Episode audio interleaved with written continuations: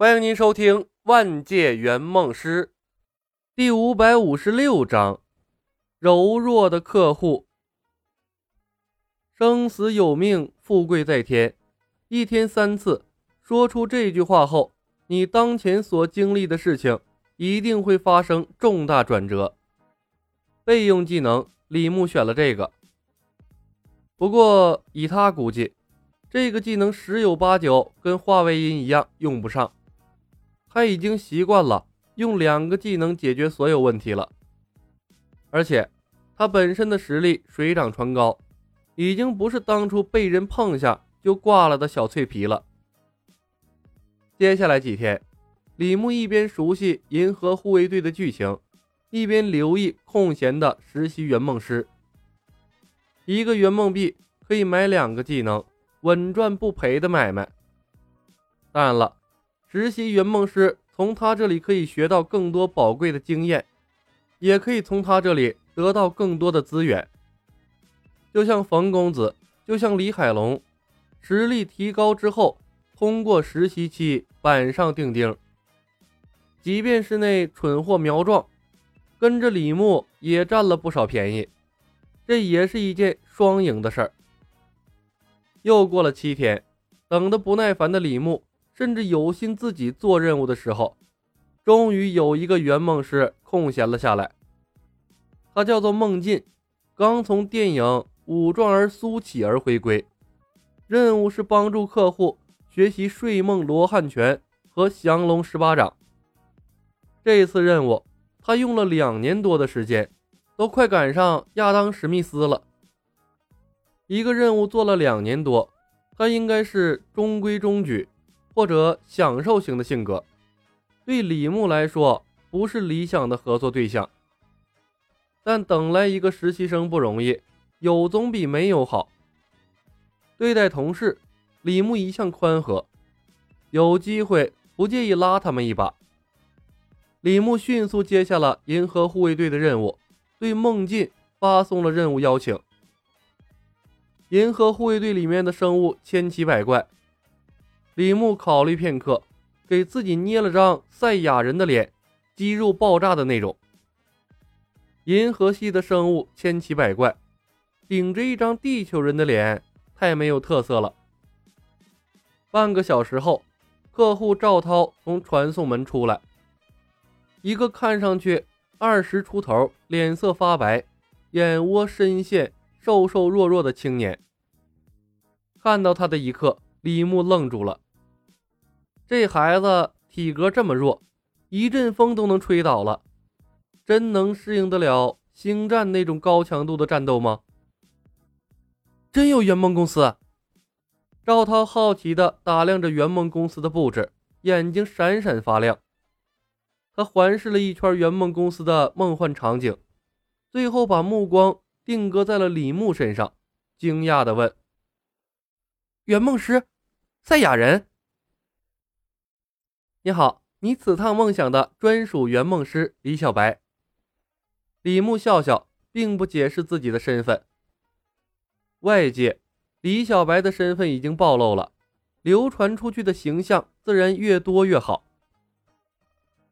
李小白和孙悟空一样，在地球长大的赛亚人。不过，你的名字有点大众啊。赵涛打量着李牧，好奇的问。你的战斗力有多少？一万多吧。李牧道：“和打出界王拳的孙悟空差不多。”我的战斗力比较特殊，和他不是一个体系。李牧给客户信心。从某种程度上来说，使用界王拳的孙悟空不一定能打得过我。真的？赵涛羡慕的看着李牧结实的肌肉。哈喇子都要流出来了。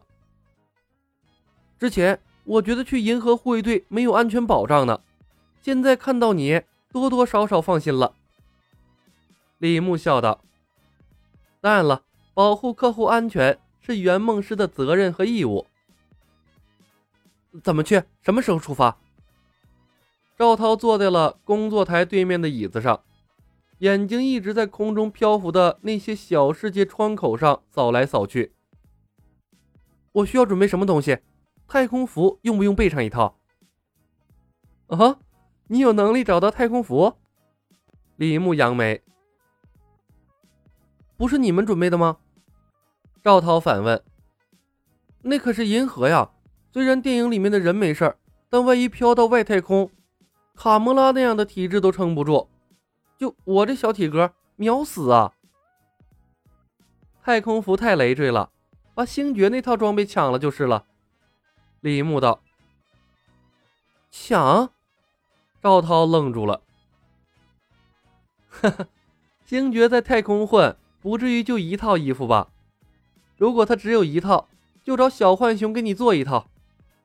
李牧笑笑：“放心好了，太空安全的事情总有办法解决的。”赵涛沉默了片刻。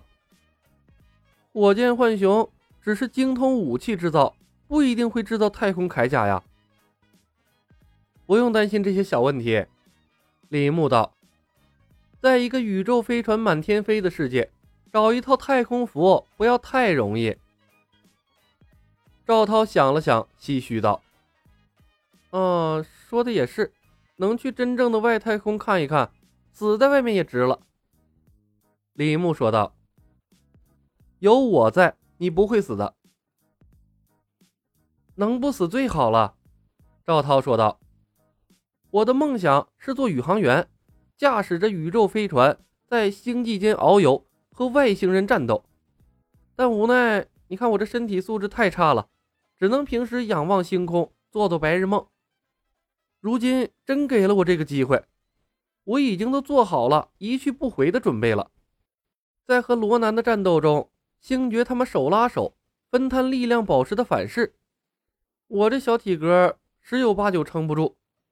但是我在最后关头逃避，又有什么资格成为银河护卫队的主力英雄？所以我都已经做好了牺牲的准备。李牧无语，希望到那时啊，你还能坚持自己现在的想法。李小白，我希望我平淡的人生能够波澜起伏。精彩纷呈，你不要让我失望。”赵涛看着李牧，认真的说道。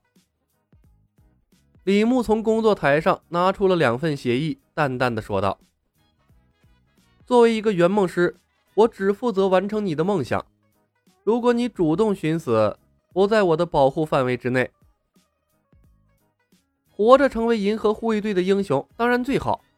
如果能平安归来，我还想着。”搞些山达尔星的高科技，回来自己制造一艘宇宙飞船呢。赵涛拿过协议，从上到下扫了一眼，看着写着他梦想的一栏，试探着问：“我能不能加一条？呃，在宇宙中搜集那些更先进的外星文明的知识？”你的圆梦币不够。李牧看了他一眼，给多少钱？干多少活，赵涛，你可以在安全的时候为自己谋取一些福利，但如果你擅自行动去搞什么外星文明的知识，我有权制止你的行为。好吧，赵涛无所谓的点了点头，在协议下方签上了他的名字。签完后，他才问：“万一我在银河护卫队里死了，呃，我家人有补偿金吗？”没有，李牧收回了一份协议。那我可以向外透露圆梦公司的存在吗？赵涛又问。你如果不怕惹麻烦，随意。李牧抬头看了他一眼，说道：“不过，如果你圆梦成功后仍然想过原来的生活，最好能找些合适的借口掩盖你失踪的时间。”嘿。为什么？赵涛笑了。我就是个穷小子，一没资金，二没实力。万一能从宇宙中带回一些高科技，巴不得找人合作呢。这是我一飞冲天的机会。随你。李牧扫了他一眼，从旁边抓起一本《嵩山派入门内功》，丢给了他。你有七十二个小时的准备时间，回去之后看看练练这本武功。能入门的话最好，不能入门也无所谓。赛亚人不学龟派气功，开始学五岳剑派内功心法了吗？赵涛翻看了两页，笑着看向了李牧，打趣道：“给你们看的。如果你能入门，我这边还有更高级的武功，可以帮助你提升在宇宙中的生存能力。”李牧从旁边找了块灵芝仙草，掰下了一小块。千年灵芝，回去之后把这个吃了。对你身体有好处。赵涛的身体太弱了，李牧不得不想办法增加他的体质，别到时候一个不小心被人碰一下就挂了。